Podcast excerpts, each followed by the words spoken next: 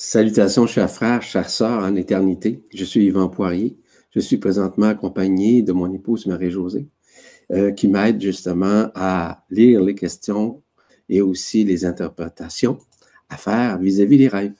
Donc, merci infiniment euh, d'être là, euh, d'être présent, présente, mais aussi de votre patience, parce que, comme vous le savez, nous avons été occupés passablement au cours des derniers mois mais simplement pour vous dire que maintenant, nous prenons ce temps afin euh, de faire ces interprétations des rêves. Nous sommes rendus à la séance numéro 15 d'interprétation et je vous souhaite euh, nécessairement bonne écoute.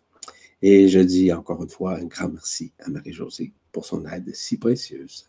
Voilà. Merci, merci. C'est une grande joie pour moi d'être là comme toujours.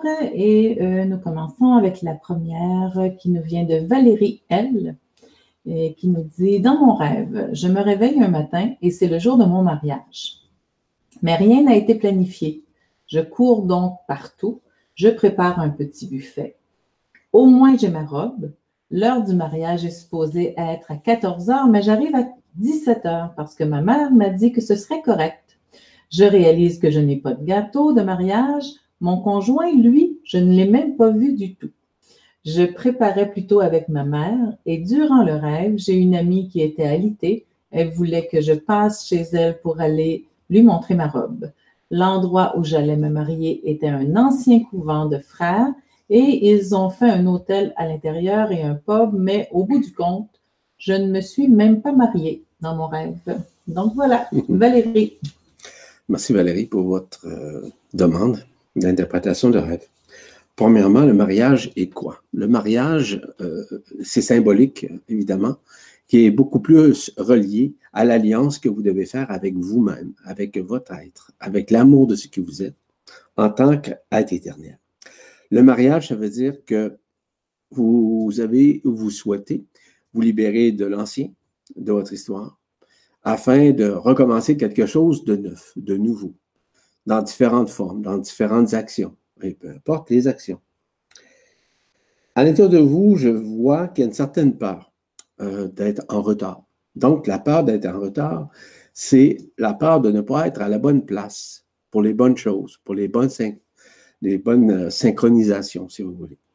Donc, il est possible que parfois vous vous sentiez asynchronique, c'est-à-dire hors du temps, hors de l'espace et même en dehors de votre conscience. Vous savez, nous sommes dans une période de libération, donc libération des mémoires, libération des peurs, libération en somme de tout ce qui est relatif à l'éphémère. Donc, actuellement, le mariage qui est littéralement symbolique euh, de ce que vous avez vu et aussi de votre histoire que vous avez racontée, évidemment, ça vous relie à quoi? Ça vous relie au passé, évidemment, mais aussi aux relations que vous gardez et que vous maintenez présentement. Le mariage signifie aussi libération, je le répète encore une fois, mais aussi euh, permet justement de dissoudre certains facteurs qui étaient inhérents à l'enfermement, afin que vous puissiez bénéficier de l'énergie nouvelle, bénéficier de la lumière, voire d'être en communion directe avec l'intelligence de la lumière. Le mariage est relatif, justement, à cette relation entre votre intelligence de la lumière, qui est en vous, l'intelligence de la lumière qui fait partie de ce qu'on appelle la matrice christique en tant que telle. Donc, euh, vous êtes un, lien. Donc, le mariage est en train de se faire à l'intérieur de vous, tout simplement. Il s'agit d'une alliance cosmique, cosmologique, peu importe. C'est l'alliance en votre cœur qui est le plus important à considérer, voire à conscientiser. Voilà. Merci, Valérie. Merci. On y va avec euh, la deuxième, Marie A. Elle dit simplement J'ai vu que j'ai offert un très beau service à café à mon collègue. J'ai constaté que ses cheveux étaient longs. Lorsque j'ai voulu partir, il m'a ramené un tabouret et a insisté pour que je reste avec lui. Voilà, Marie. Bon, lorsqu'on donne un cadeau à quelqu'un, soit que nous ayons des attentes d'en obtenir un autre, c'est ce qui a été le cas d'après ce que vous me dites, d'après ce que vous me racontez. Vous savez, lorsqu'on donne, on donne.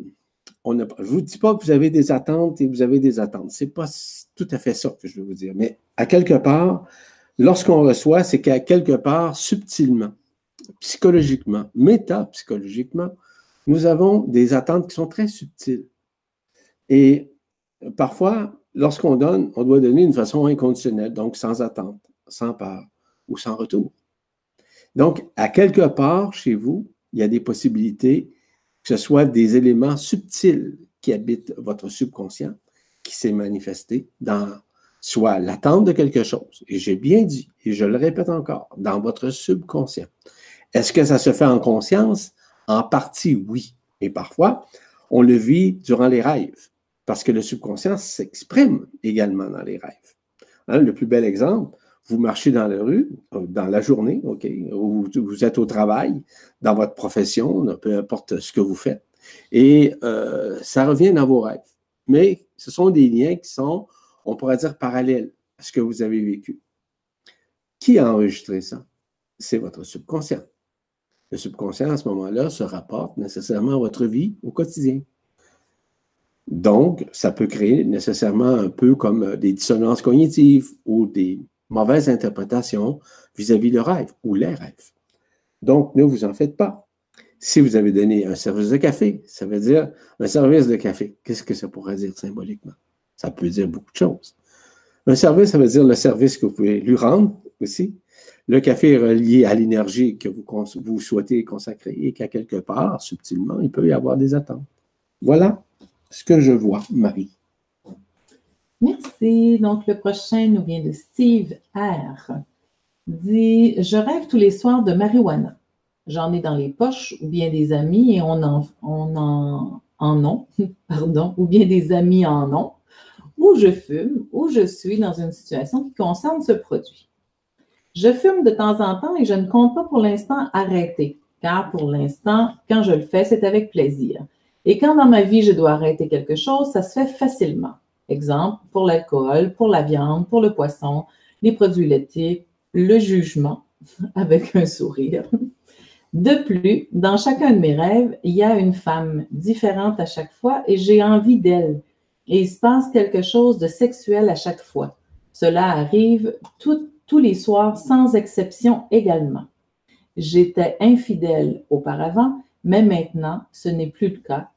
Mais comme pour la marijuana, contrairement à d'autres choses, cela n'est pas tombé tout seul, n'a pas disparu tout seul. Donc, merci pour tout. Je vous salue, frère de lumière. Ça nous vient de Steve. Steve, évidemment que ça fait partie euh, des addictions. Euh, que ce soit la nourriture, que ce soit les aliments, que ce soit le breuvage, que ce soit l'alcool, que ce soit les drogues euh, douces ou plus dures ou quoi que ce soit, c'est des addictions, c'est des conditionnements qui nous forcent à suivre ou encore à consommer, peu importe. On doit aller au-delà de ça, parce que vous avez mentionné à un moment donné dans votre rêve que vous avez euh, souvent des rêves où vous avez le goût d'être avec euh, des, personnes, des femmes en l'occurrence, euh, que vous désirez, que vous aimeriez faire l'amour, etc. C'est relié à quoi ça? Généralement, toutes ces addictions-là, parce que ça peut être une addiction hein, de, vivre tout ça. Ce sont des, besoins, mais ça peut être des besoins, mais surtout, ce sont des désirs. Ça vient d'où ça? Le corps des désirs est relié aux trois premiers chakras de base. Hein. On peut parler du sacrum, de la kundalini, du centre sacré, puis du centre émotionnel. Donc, il y a quelque chose qui vous est présenté devant l'écran de votre conscience durant vos rêves et qui vous dit, et qui vous dit nécessairement que vous êtes conditionné à certaines situations, à certains actes dans votre vie qui vous conditionnent. Et vous avez mentionné que vous n'avez pas une misère à arrêter de consommer de la viande ou encore consommer de l'alcool, ce soit, mais que vous continuez de consommer de la marijuana. Ce n'est pas tellement important de pouvoir, euh, on pourrait dire, consommer de la marijuana, mais ce qui est important là-dedans, c'est surtout le conditionnement qui fait en sorte que vous vous sentez, vous avez le désir de consommer et vous avez peut-être aussi un besoin de consommer. Mais rappelez-vous que c'est relatif aux trois premiers cas aux, aux trois premiers chakras qui sont reliés évidemment à la libération. Parce que ces trois premiers chakras doivent essentiellement être libérés de tous les désirs, de tous les besoins, qu'ils soient essentiels ou non, afin de, que ces trois chakras chakra, pardon, euh, se, dirige vers le cœur, vers le quatrième chakra, qui est le chakra du cœur, ou le thymus si vous préférez, où on retrouve nécessairement le cœur du cœur, ou si vous préférez, le trou noir, où nous nous retrouverons nécessairement dans l'éternité. Voilà. Ce qui fait en sorte que vous devez essentiellement comprendre, Steve, que vous êtes encore conditionné par certains facteurs inhérents qui concernent votre vie. Donc, le corps du désir et des désirs est toujours présent. Mais à un moment donné, à partir du moment où vous serez de plus en plus conscient dans votre vie, vous allez réaliser que ces éléments ne sont pas essentiels. Mais par contre, ils permettent justement de vivre peut-être euh, dans la continuité de l'illusion de la forme, de penser que c'est avec un, joint ou encore de la marie ou un or que vous êtes en mesure de vous sortir du pétrin. C'est tout à fait le contraire. Vous vous enlisez, contrairement à ce que bien des gens pensent. On s'enlise davantage dans les formes astro qui sont encore présentes nécessairement dans ces trois premiers chakras. Donc ça, c'est à considérer. Ça, c'est à conscientiser, évidemment. Merci, Steve.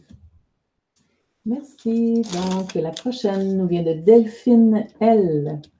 Elle nous dit Je me réveille en sursaut par un message écrit. Ton homme, Tina. Mais je ne me souviens pas si ce rêve précède ce message écrit. Donc voilà. Peux-tu répéter ça? Je me réveille en sursaut par un message écrit. Ce message écrit dit Ton homme, Tina. Mais elle dit Je ne me souviens pas si un rêve précède ce message. Donc, elle ne se souvient pas si elle a rêvé de quelque chose auparavant. Elle se souvient juste qu'elle s'est réveillée en sursaut avec un message écrit qui dit Ton homme, Tina. Bon, écoutez, c'est encore relatif. Euh, souvent, ce sont des messages subliminaux. Souvent, ce sont des messages euh, qui proviennent de l'intérieur. Euh, souvent, ce sont des messages, surtout, qui peuvent être incités par le subconscient qui vous est transmis à ce moment-là. Qui, vous est transmis à votre conscience et votre soi. Donc, euh, d'interpréter ça, c'est extrêmement difficile parce qu'il n'y a pas suffisamment de détails pour avoir une interprétation juste. Voilà ce que je peux vous dire, ma chère Delphine. Merci. Donc, la prochaine nous vient de Sylvie C. Elle nous dit J'ai rêvé d'un coffre de trésors de pirates avec des pierres précieuses, saphir, rubis et quelques diamants blancs. Que signifie mon rêve? Merci à vous. Je ne sais pas si vous êtes une adepte, Sylvie, des pierres ou quoi que ce soit. Il n'y a rien de méchant là-dedans, au contraire. Elle peut vous aider, mais il ne faut surtout pas considérer les pierres comme euh, des éléments essentiels dans votre vie, quoi qu'ils peuvent vous aider. Ils peuvent aussi être considérés comme des béquilles. Ça dépend toujours de la façon qu'on puisse euh, comprendre, conscientiser. Voyez-vous, euh, les pierres précieuses notamment, OK, euh, sont surtout source d'énergie, source de libération. Ça veut dire quoi? Ça veut dire que maintenant, les pierres, OK, de, précieuses en l'occurrence, n'ont plus de polarité. Elles sont dépolarisées. Ça veut dire quoi? Ça veut dire que maintenant, elles sont reliées à l'éther, nécessairement, de ce qu'on appelle de l'éther primordial, où ils ont, elles ont été créées comme telles. Mais lorsqu'elles se sont manifestées dans notre monde duel, c'est-à-dire dans notre monde de dualité, dans notre monde éphémère, elles se sont polarisées entre des forces qui, qui, pouvaient être bien ou mal, où on pouvait, si vous voulez, euh, remplir cette euh, pierre euh, de négativisme ou de positivisme. Mais maintenant, le côté négatif ainsi que le côté positif n'existe plus chez les pierres précieuses. Et pourquoi? C'est parce que la libération des mémoires existentielles de ces pierres a été maintenant euh, encourue et surtout libérée grâce à l'éther primordial qui a repris sa place à l'intérieur de chacune des pierres et qui permet de dépolariser tout ce qui est éphémère à l'intérieur de vous. Donc, ce qui est important, Sylvie, de considérer, c'est que ce trésor est déjà en vous. Ce trésor de lumière, ce trésor de pierre, parce que si vous êtes si nous sommes tous un, nous sommes tous un aussi vis-à-vis la création. Donc, tout ce qui a été créé, que ce soit les pierres, que ce soit l'eau, que ce soit l'air, que ce soit le feu, nous sommes tous un. Que ce soit ceux et celles qui nous accompagnent, ceux et celles avec qui nous avons vécu ou pas, dans différentes vies, quoi que ce soit, nous sommes tous et toutes un. Et nous sommes tous et toutes un en éternité également, c'est-à-dire unifiés. Voilà. Merci Sylvie. Merci Yvan. Donc, euh, la prochaine interprétation, le prochain rêve nous vient de Malika M. Euh, ben, elle a deux rêves finalement. Donc, on commence avec le premier. Je suis avec ma mère, ma grand-mère et le père de ma fille dont je suis séparée. Je trie du linge sale et je ressens de la honte car j'ai un dessous qui m'appartient entre les mains. Le feu prend. Personne n'est inquiété, il n'atteint personne, mais je me hâte de sauver quelques souvenirs dans la chambre de ma mère défunte. Il s'agit d'un minéral vert que je prends le temps de contempler, de sauver le poisson qui est posé sur un meuble et un chapelet en or. Quatre robes dorées sont sur un portant. Elles bougent. Je me demande s'il y a une entité. Elles s'agitent davantage. Mon père et mon frère sont au rez-de-chaussée. Mon père me presse de sortir. À aucun moment, je ne ressens la peur ou la menace du feu.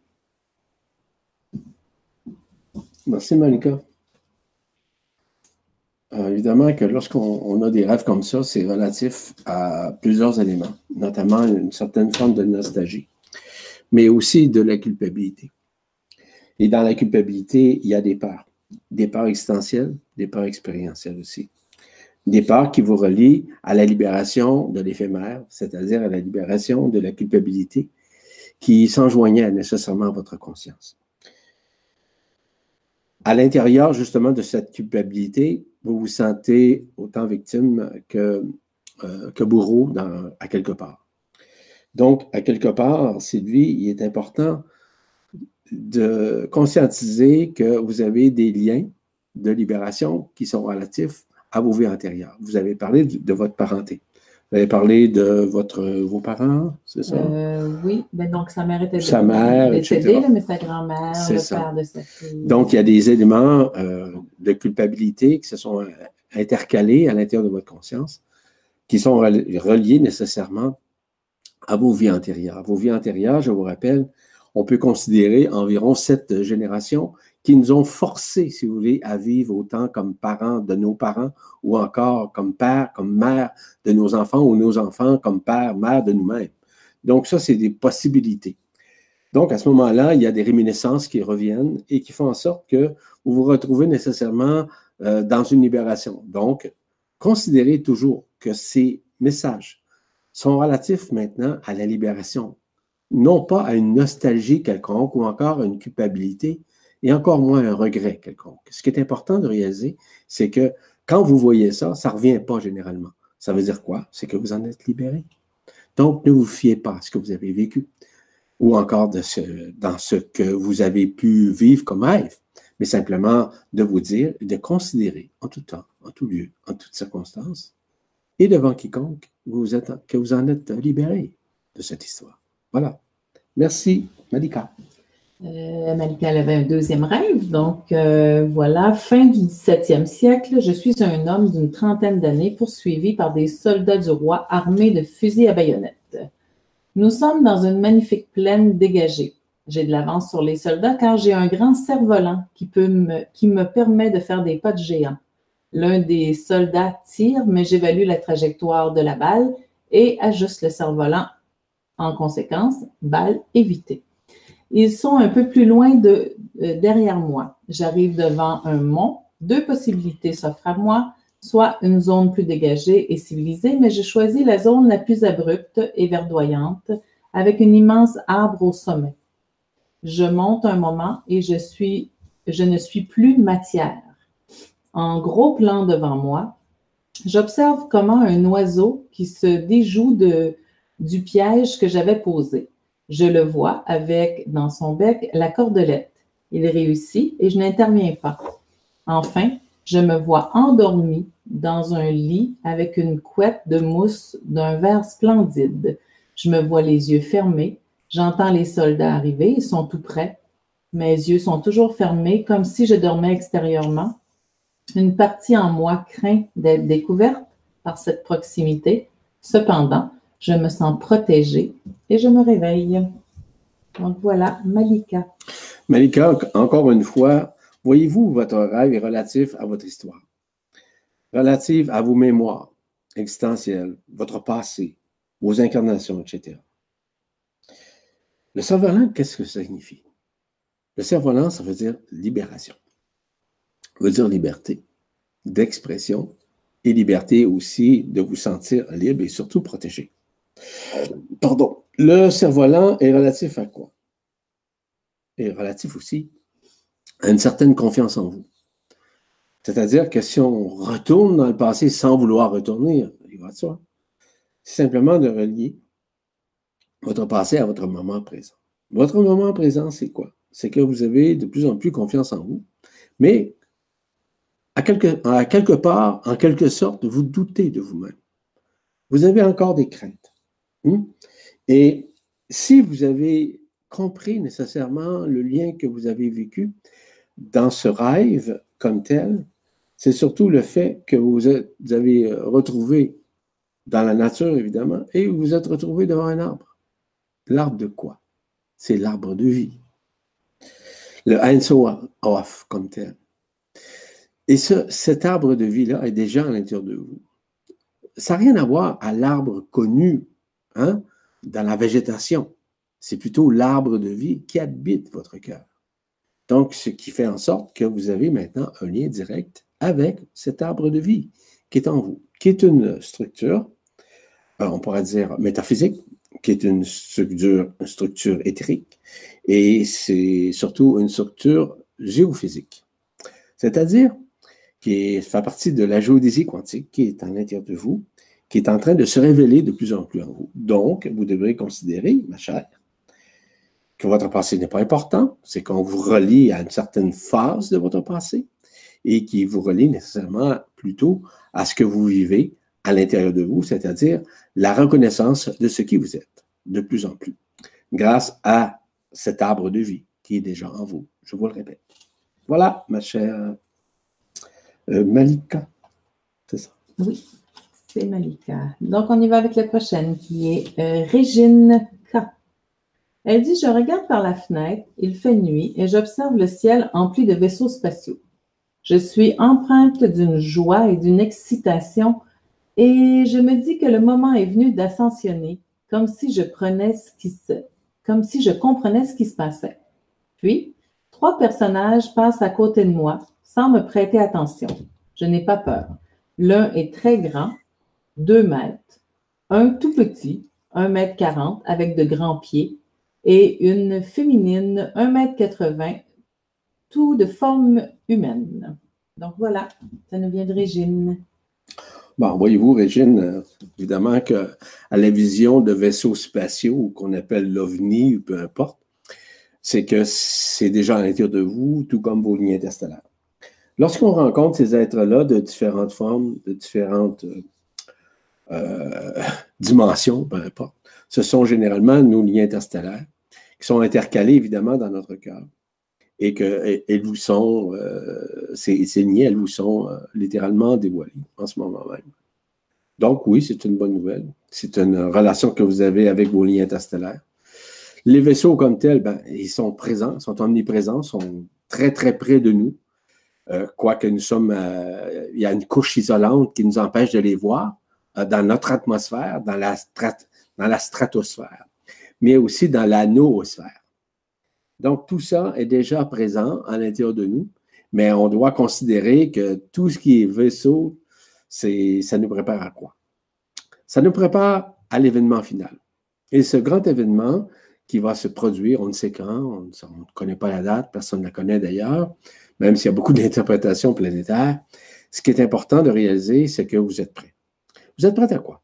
Vous êtes prêt à vivre nécessairement la libération dans un premier temps, dans un second temps, la résurrection et évidemment, euh, éventuellement, l'ascension. L'ascension se vit également dans votre corps. Ça veut dire le corps physique absorbe euh, l'ascension, mais aussi réabsorbe tout ce qui est éphémère afin de vous libérer de cet éphémère, de ces illusions. Ce qui fait en sorte que de plus en plus, vous allez réaliser que vous êtes en train d'être libéré, en fait, désalourdi, en l'occurrence, de tout ce qui est illusion, tout ce qui est éphémère. Donc, c'est à vous maintenant à réaliser que vous êtes sur la bonne voie, qui est la voie de l'ascension, qui est la voie de l'amour, mais surtout la voie de l'éternité. Ça veut dire quoi? Ça veut dire de plus en plus que vous êtes en communion avec vos lignes interstellaires, de plus en plus que vous êtes accompagné. On retourne nécessairement à votre histoire, mais cette histoire, nécessairement, elle fait partie de l'illusion. Parce que si nous disons qu'aujourd'hui, nous sommes totalement dans l'éphémère, dans l'illusion, ça veut dire que dans nos vies antérieures, nous les étions tous et toutes. Ces vaisseaux qui sont omniprésents, OK, ces ovnis, peu importe comment vous les appelez, nos frères et sœurs intergalactiques, nous attendent nécessairement afin que nous puissions vivre ensemble, tous ensemble, cette ascension.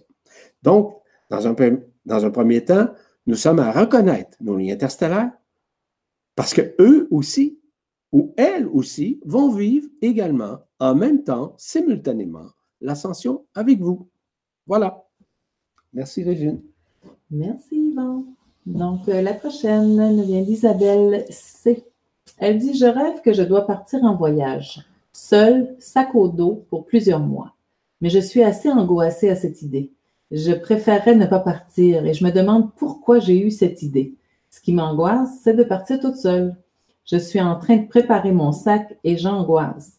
Il y a quelques proches autour de moi, mais je ne dis rien de cette angoisse. Ensuite, je me réveille avec cette sensation d'angoisse et le soulagement que ce n'était qu'un rêve. Je dois aussi vous dire que je suis actuellement dans de grands changements internes, libération de mémoire karmique, principalement ces derniers mois.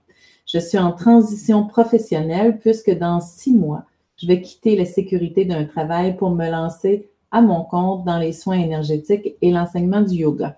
Je donne déjà des soins de Reiki et j'enseigne déjà le yoga parallèlement à mon job à 50 je sais que j'ai des dons, mais tout n'est pas encore clair sur comment je dois les utiliser. Je vous remercie par avance. C'est vraiment généreux d'en proposer ce service d'interprétation des rêves. Isabelle. Merci Isabelle. Le, voyage, ça veut dire quoi? Le voyage, ça peut être s'en aller à l'étranger ou faire un voyage local. Le, voyage est relatif justement à un changement. Un changement important, voire un changement imminent que vous. Mais à l'intérieur de ce voyage, vous avez des craintes, vous avez des angoisses, vous avez des peurs nécessairement de ce qui vient ou du futur ou d'un futur possible.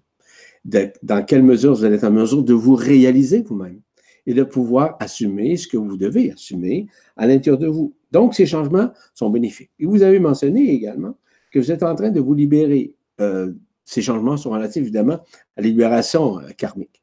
Vous savez, la réalité, le karma n'est pas dans votre éternité. Le karma fait partie de la personne, fait partie de l'ego, fait partie de l'histoire. Donc, oui, on vous libère des mémoires existentielles, expérientielles, événementielles, de toutes vos incarnations, quelles qu'elles soient, peu importe les générations et peu importe les temps, que ce soit il y a 300 000 années ou avant ça, ou peu importe. De toute façon, qui a vécu le karma dans les dualités, dans les forces, ce qu'on appelle de dualité qu'on appelle euh, la loi d'action-réaction, qui est la loi de dualité, la loi du karma en l'occurrence. Vous êtes en train de vous libérer de ça.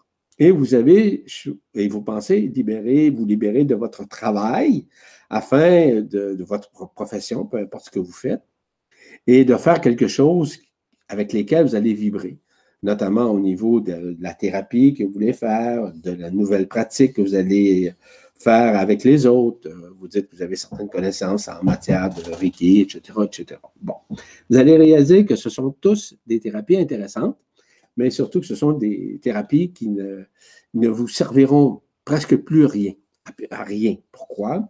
Parce que maintenant, vous allez travailler beaucoup plus d'une façon spontanée. Et c'est cette crainte-là que vous avez de travailler beaucoup plus d'une façon spontanée que par une méthodologie quelconque ou une technique quelconque. Et vous devez considérer, voire conscientiser que tout ça à l'intérieur de vous va changer. Et c'est de cette crainte-là, très subtile et très subconsciente, qui s'exprime à travers vous vis-à-vis certaines mémoires existentielles du passé. Donc, dites-vous une chose, que de plus en plus vous allez être spontané dans les formes de thérapie que vous allez prendre, va dépasser largement et subtilement tout ce que vous avez appris maintenant dans certaines méthodologies, quelles qu'elles soient. Donc, il n'y aura pas de technique, il n'y en aura plus de technique. Ça va être la spontanéité, la relation esprit à esprit, la relation de cœur à cœur avec les gens qui vont vous permettre d'œuvrer d'une façon totalement différente et spontanément de façon différente vis-à-vis de quiconque. C'est-à-dire que vous ne fonctionnerez plus de la même façon. Et c'est de ça que vous craignez. Parce que c'est comme si vous avez besoin d'une béquille, quelque part, très subtilement. Ça veut dire quoi, d'une béquille? Ça veut dire d'une méthodologie, d'une technique quelconque pour assouvir votre personne. Si vous faites confiance à votre personne, ça va être très difficile pour vous. Je vous l'annonce tout de suite. Cependant, si vous faites confiance à ce qui vous êtes, en l'intérieur de vous, voir votre cœur, la vibration de votre cœur, et surtout à l'inconnu qui est à l'intérieur de vous, que vous devez connaître et aussi reconnaître, va changer littéralement votre façon de voir, vos perceptions et aussi votre façon de faire dans le travail ou dans la profession que vous souhaitez recréer à l'intérieur de vous. Voilà. Merci, Isabelle. Merci, Jean. Donc, euh, la prochaine, le prochain rêve nous vient de Moa, elle. Donc, il dit Je suis chez des amis allemands et j'ai un enfant avec moi, l'un de mes fils. Nous avons aussi notre chienne qui a fait ses besoins dans la maison et je dois nettoyer toutes ses crottes. Mon fils a été blessé au bras. Il lui manque une main et l'autre a été écrasé dans un accident. C'est horrible de le voir ainsi. Il est dans un fauteuil roulant et je le, je le pousse. J'étais, j'essaie, pardon, de passer un obstacle. Je suis au bord d'une falaise, mais je trébuche et mon garçon, dans son fauteuil roulant, tombe dans le précipice. Je le vois s'écraser au sol et je me précipite pour l'aider. Il est encore vivant. Donc voilà, ça nous vient de Moa. Moa, à l'intérieur de vous, il y a de nouveaux aliments qui se créent. À l'intérieur de vous, vous avez plutôt une tendance, et sûrement une tendance très subtile et subconsciente, d'être le sauveur, la sauveuse de quiconque, votre famille, vos enfants, etc. En fait, vous êtes une personne qui assume vos responsabilités. Cependant, c'est que les responsabilités, parfois, euh, que vous souhaitez euh, appliquer, dépassent largement ce que vous avez à faire. Vous savez, et je l'ai déjà mentionné et je le répète souvent ça, le plus grand amour que nous puissions avoir pour les autres, pour soi-même, c'est de laisser libre. Laisser libre de vivre. De ne pas essayer de sauver quiconque ou quoi que ce soit ou qui que ce soit. Nous avons à nous assumer dans un premier temps. Et le fait d'être sauveur ou encore d'être bourreau ou être victime, comme le disent bien certains éléments, empêche la personne à retrouver, on pourrait dire, l'éternité en soi. Donc, d'être beaucoup plus le sauveur qui est que vous pensez équitable, puis en réalité, ce n'est pas équitable.